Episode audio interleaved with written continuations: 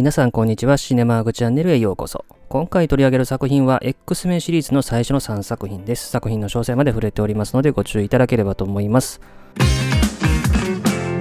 それではですね、この X メンシリーズのまず概要から簡単に紹介しておきたいと思いますけれども、もともとですね、この X メンっていうのはですね、マーベルコミックが発刊するコミックの中でですね、1969年に初登場したというふうに言われてまして、後にですね、アニメ化とかですね、ゲームとかですね、様々なメディアで登場していたんですけれどもですね、なかなか映画化の動きがなかったと。ただですね、80年代ぐらいから徐々に映画化しようという動きがあってですね、まあいろいろ動いてたんですけども、ようやく2000年に初めての映画化が実現したと、まあ、いうところになるわけですね。まあそれでですね、今回はですね、X メンシリーズの最初の3作品、まあ旧3部作とも言える作品についての話をしていきたいと思います。まずですね、1作目ですね、2000年の映画ですね、X メンというタイトルですけれども、上映時間104分の映画ですね。で、この映画はですね、あの突然変異によって超能力を得たミュータントたちがですね、まあ、周囲から迫害を受けているという近未来がですね、舞台となってまして、で、その中でもですね、ウルヴァリンというですね、男は体の傷を回復させる能力を持っていると。そしてですね、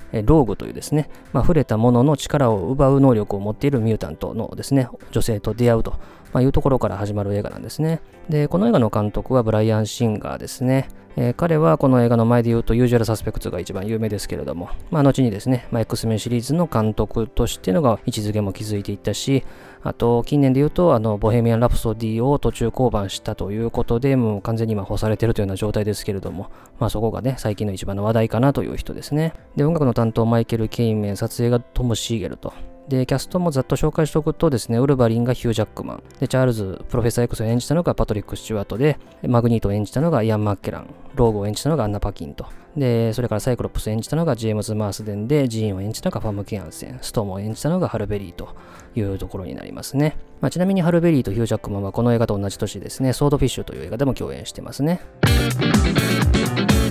で、まずこの映画見た感想の話をしていきたいと思いますけれども、まあ、そこそこの売り上げも記録したんですけども、批評家からの評価はぼちぼちというところもあるので、まあ、やっぱりちょっとね、パッとしない作品だなっていうのは正直な印象ではあるんですね。で、当初からシリーズ化は見込んでたと思いますので、まあ、その第一作ということで、改めて振り返ってみると、やっぱキャラクター紹介としての印象が非常に強いなという作品ではありましたね。まあ、なんといってもね、この X メンっていうのはアメリカでも非常に人気のコミックなので、おそらくアメリカ人にしてみれば、あるるいはアメリカ人の中でも、まあ、コミックとかをよく読んでる層からすれば、まあ、誰が出てきたというのはですね、まあ、これほど時間かけて紹介しなくてもわかるっていうのはあるかもしれませんけども、やっぱりマーケットはアメリカだけではないので、ある程度の紹介は必要だろうと。まあ、初見の人が見てもわかるようにということで。で、当然この映画はですね、キャラクターたくさん出てきますので、まあ、どうやって紹介していくかというのもね、非常に重要なわけですけれども、まあ、この映画はね、104分というね、まあ、上映時間、エンドクレジットを除くとね、1時間半ぐらいの映画なので、全編通してある程度のキャラクター紹介という印象なのかなと。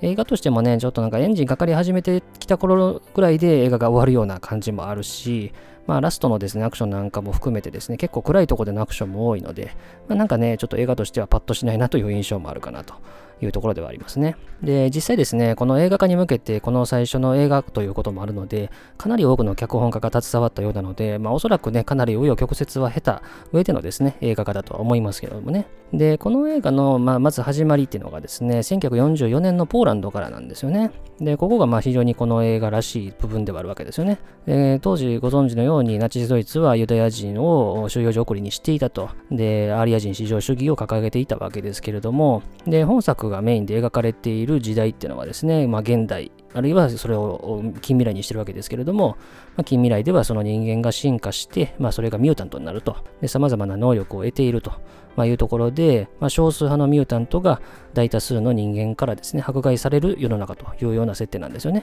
まあ、当然ながらですね、この映画のこの設定を見て、現代のアメリカに置き換えればですね、あるいは全世界に置き換えてみても、まあ、人種とか性とかですね、まあ、そういったものでマイノリティになる人たちが迫害をされているっていう歴史は、まあ、このナチスドイツのところからですね、まあ、程度の差こそあれですね、続いてきてるわけなので、まあ、現在進行形中の問題であるとまあ、いうところもあるので、当然ね、こういう映画として設定されてるわけですけれども、まあそういったですね、マイノリティの人たちを受け入れるコミュニティっていうのがあったりとかですね、あるいはマイノリティ同士でも意見が異なって、まあ、時に暴力にですね、手段をですね、頼るものがいるっていうところもですね、リアリティがあるところかなとも思いますね。で、そのですね、冒頭のナチスドイツで迫害される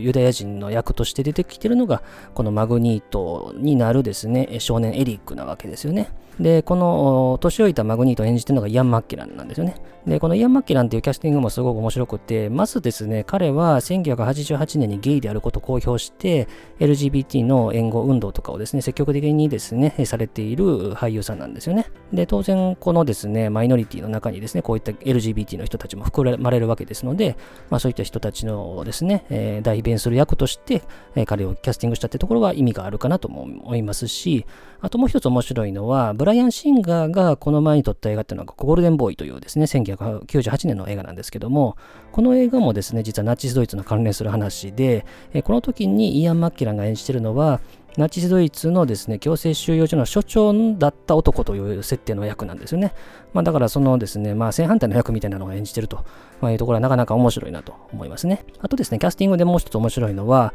まあ、この映画に出てくるですね、主要ミュータントを演じた役者っていうのはですね、結構アメリカ出身じゃない人が多いんですね。例えばヒュージャックマンはオーストラリア出身だし、パトリック・スチュワート、それからイアン・マッキランはイギリス出身だし、で、ファム・ケアンセンはオランダ出身で、アンナ・パキンはニュージーランド出身と、で、それからアイスマンというね、氷で作ることのできる男を演じたショーン・アシュモアという人はカナダ出身ということでですね、非常に国際色豊かなキャスティングというところですよね。で、まあ、これは当然ね、アメリカっていう国が、まあ、様々な国の人たちが来て成り立った国でもあると、まあ、いったところもあるわけですし、まあ、そういったところのキャスティングなんかも非常に意図的だなと思いますし、で、これがですね、10年、15年後になればですね、おそらくヒスパニック系の人とかですね、アジア系の人とかですね、あるいは LGBT の人とかですね、まあそういった人たちがキャスティングされてくるんだろうなと、まあ、いうところなので、まあおそらくそういった LGBT に関する運動のちょっと前というところを考えた時での、まあ、キャスティングというところなのかなというふうには思いますね。で、このですね、ミュータントのですね、話がこの X メの1作目メインなんですけども、マグニートかなり強硬派なんですよね。で、政府の要人が集まる場所で、の人間をですね、まあ、ミュータントに変えちゃおうというですね、話をしてるわけわけなんですよね。まあ、これなかなか強烈な話なんですけども、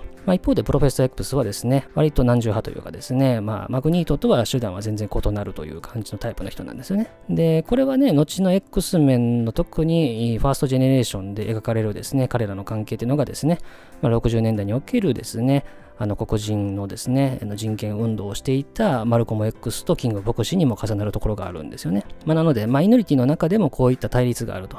まあ、いったところですよね。まあ、ある種、内輪もめみたいな話なんですけれども、まあ、そういったところになるというところはね、まあ、リアリティがある話かなと思いますし、ただこの映画でね、唯一惜しいなと思うのは、人間側のですね、キーキャラクターにちょっとあんまりインパクトがないってところと、まあ、もう少し出番増やしちゃってもよかったのかなと。まあ、結局この人間側のキャラクターで重要だったやつはミュータントに変えられちゃうというところなので、まあ、ここはちょっともったいないところかなと。まあ、この問題は X メン2で割と解消されるかなと思うんですけどね。まあ、で、結局ね、あの、後のシリーズ化とかスピンオフとか多くの作品を生み出す原点としてみれば、あるいはキャラクター紹介としてみれば、まあそこそこの作品かなという印象はあるんですけども、やっぱりアクションシーンとかがどうもですね、暗い場所ばっかりということでですね、まあ非常に地味で、まあクライマックスなんかもですね、なんか自由の女神とか使ってる割には、なんかパッとしないなという印象があると、まあ、いうところではありましたね。で、一応音声解説の話もちょっと触れておくと、ブライアン・シンガーとブライアン・ペックっていうですね、この脚本家の人ですね。まあ、この2人で音声解説やってるんですけども、まあ、これは結構面白くてですね、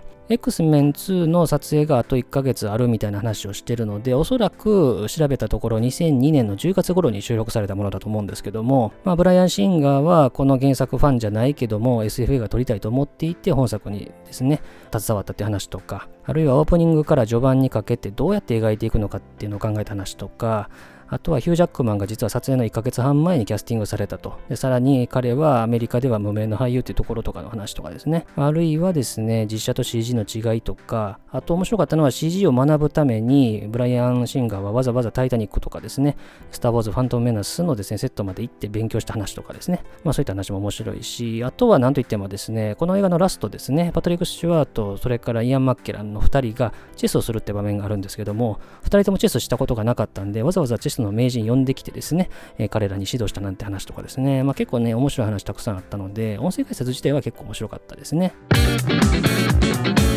で、それから2作目の話をしたいと思いますけども、X メン2ですね、2003年に作られた映画で上映時間134分と。で、この映画のあらすじはですね、瞬間移動の能力を持っているミュータントのですね、ナイトクローラーがですね、まあ、ホワイトハウスの中で、まあ、大統領の殺害未遂まで起こすと。で、これを知ったプロフェッサー X はですね、ジーンとストーンにナイトクローラーの捜索を命じると。いうところから始まる映画なんですね。で、監督はですね、ブライアン・シンガーが引き継いでいると。で、それからキャスティングで言うとですね、この作品から登場するですね、重要キャストはですね、人間側のストライカーというですね、えー、軍人を演じたブライアン・コックスですね。まあ、彼がこの映画では非常に重要な役割を果たしているとまいうところですね。で、さらにですね、前作以上の予算がつぎ込まれて、えー、売上も前作をさらに1億ドル以上上回るヒットというところになったというところですね。で、このですね、X メン2のですね、感想の話をしたいと思うんですけども、個人的にはこの3部作の中では一番完成度は高いんじゃないかなと思いますね。まあ、事実上のキャラクター紹介に終わった1作目に比べると、まあ、物語としてもですね、それからアクションとしても一皮向けたんじゃないかなという印象はありますね。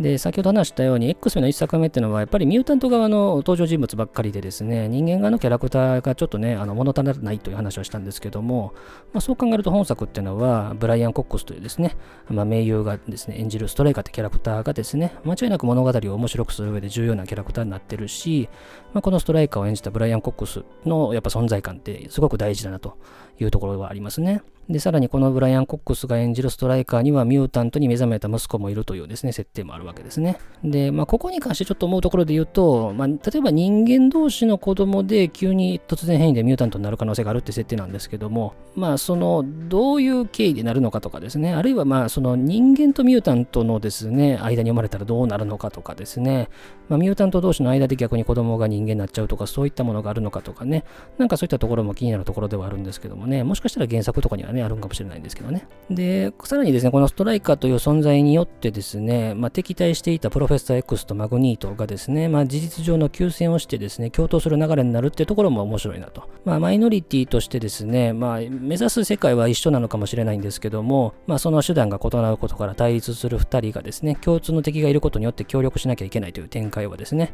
まあ、結構胸熱な展開かなというふうには思うんですけどね。で、このですね、さらに映画中盤以降はですね、キャラクターが結構ね、終盤は特にあちこち散らばっちゃうというところでですね、結構描き切るのも大変だなと思うんですけども、非常に編集のテンポもいいし、で、前作に比べれば上映時間30分ぐらい伸びてるんですけども、まあそういったところの長さは気にならないような感じになってるかなと思いますね。ただですね、唯一指摘しておくとですね、まあこういう大所帯の映画ですね、まあこの映画、まあ、本当にミュータントだけでもですね、たくさんのキャラクターが出てきて、さらに本作ではですね、ナイトクローラーっていう新しいキャラクターも出てきたし、というところで、まあさらにはブライアン・コックス演じたストライカーには息子のミュータントもいるというですね、どんどんどんどん登場人物増えてるわけなんですよね。まあそうなるとね、誰かが死ぬみたいな話っていうのはお約束になっちゃうわけですけれどども、まあだからといってこの映画の終盤でジーンが死ぬ必要があるかっていうとね、なんかそんなですね、必然性あんまり感じないってところがちょっとなんかもったいないところかなと、まあいうふうに思うわけですよね。まあなのでこの辺の必然性ってところがですね、もう一つですね、踏み込めてればよかったのかなというふうには思いましたね。まあとはいえですね、まあそういった問題点こそちょっとありましたけども、重要なキャラクターとして人間側のキャラクターをしっかり登場させて、で、それをですね、ブライアン・コックスに演じさせたことで、間違いなく面白さは格段に上がってるかなと思うし、で、キャラクターの悩みの掘り下げって意味では、やっぱキャラクターがこれだけいるんで、濃淡はっきり分かれると思うんですけども、まあ事実上の主演ともいえるウルヴァリンがやや印象薄いなっていうところはですね、しょうがないところかなとは思いますけども、まあこれは X 作としてみれば十分かなというふうには思いましたね。で、音声解説の話もこちらもあるんで、ちょっとしとくと、ブライアン・シンガー監督と撮影を担当したトモ・シーゲルとの2人による音声解説が入ってますね。で、この2人はね、もう10年以上仕事していて、ブライアン・シンガーのですね、あのパブリックアクセスっていうですね、93年の映画からずっと一緒にやってるということなので、まあ、そのですね、あうんの呼吸みたいな話とかですね、まあ、過去作、こういうところと共通してるなって話とか、あとはですね、新たに起用したですね、俳優の印象とかですね、あとはジーンの死のですね、エピソードっていうのは実はブライアン・シンガーがこの映画を撮ってる最中に思いついた話らしいんですよね。で、それをですね、演じたファマケ・ヤンセにはこっそり伝えていてですね、えー、黙っていたなんて話とかですね、あもありましたし、あとは再撮影の話とかですね。あとはアップだけのインサートの撮影の話とかも面白かったし、あとは過去の名作からの引用の話とかですね、もう面白いし、まあ、なかなか面白いい音声解説ではあったかなとは思いましたね。で、それから最後の3作目の話に移りたいと思います。X メンファイナルディシジョンというですね、日本語タイトルが付けられた映画ですね。現代のラストスタンドになってましたね。で、この映画は2006年のアメリカ映画上映時間105分と。で、この映画のあらすじはですね、大企業の社長のですね、ワージントンという男はですね、まあ、ミュータントの息子がいるんですけども、まあ、なんとか普通の人間に戻したいということで、治療薬としてキュアというものをですね、作り上げると、まあ、いうところから話が展開していくんですね。で、この映画は監督は当初はブライアン・シンガーが監督予定だったんですけども、同じ年にですね、スーパーマン・リターンズというですね、スーパーマンのリブート作品ですね、これの監督に行くということになったので、ブライアン・シンガーは途中で降板をしてですね、実質ブレット・ラトナーが撮ったという形になってますね。ブレット・ラトナーというと、ラッシュアワーシリーズとかですね、レッド・ドラゴンとかですね、割と当時の若手の中で娯楽作の代表格だった人ですね、後にキャリア的にはあまりうまくいかなかった人ですけどもね。で、それから本作から新たに出てきた登場人物で言うと、シャドウキャットっていうね、あの壁をですね、通り抜ける能力の持つですね、ミュータントを演じていたのがですね、X メンの1作目、2作目とですね、えー、演じる女優さん変わりまして、エレン・ページになりましたね。あとはエンジェルとかジャガーノートとかですね、まあそういったキャラクターが出てきているという感じですね。で、さらにですね、本作はですね、制作費が2億1000万ドルとなりまして、これは当時ですね、過去最高額を記録したですね、制作費らしいですね。で、売上自体もシリーズ最高の4億5000万ドルなんですけども、制作費から考えるとちょっと物足らないかなという感じですね。で、それではこの X メン3作目、ファイナルディシジョンの感想の話をしますけども、まあシリーズの1作目が人間をミュータントに変えちゃおうみたいなですね、話だったんですけども、その裏返しとしてですね、えー、ミュータントをキュアという治療薬で人間化しちゃおうというですね、話ということで、まあ、1作目の裏返しみたいなですね、反転のエピソードとして終わらせようとしてるというところは、まあ非常にいいかなとは思いますね。ただですね、お話としての歪さは正直この3部作の中で最も歪かなというふうに思いますね。まあその理由の一つは先ほども話したように、2作品監督して続投予定だったブライアン・シンガーがスーパーマン・リターンズの方に行っちゃったというところ、それからですね、そのスーパーマン・リターンズにジェームズ・マースデンもですね、連れてったんですね。サイクロプス役を演じた。まあこれによって脚本の大幅書き換えが余儀なくされたと。で、サイクロプスってこの1作目、2作目も非常に重要なキャラクターだったんですけども、本作では冒頭近くにちょろっと出てきただけでですね、しかも死んでしまうというですね、設定になってるわけですね。で、さらにですね、前作で死んだはずのジーンが生きているという設定になっているというところでですね、この力のコントロールを失ったジーンが、このサイクロプスを殺しちゃうみたいなですね、設定になってるわけですね。なので、おそらくですね、サイクロプスが死ぬって設定は、このスーパーマン・リターンズにジェームズ・マースデンが行くってところでなった話だと思いますし、ファムケ・ヤンセン演じるジーンが生きてる設定っていうのはどうなんだろうなというところではあるんですけどね。で、それからこの、そもそも2作目で死んだキャラクターが実は生きてましたっていうのは、正直ですね、生きててよかったよりもですね、何や生きてたんかっていうね、方が強いんですよね。で、これ見た時に思い出したのは、やっぱロード・オブ・ザ・リングの1作目と2作目の話を思い出しましたね。ロード・オブ・ザ・リングの1作目のですね、終盤にですね、あの、イアン・マッケランですね、この映画にも出てますけども、このイアン・マッキランが演じたガンダルフがですね、あの死んでしまうっていうですね、場面があるわけですけれども、崖から落ちてですね、でそれでですね、2作目のロード・オブ・ザ・リング2つの塔のですね、冒頭では、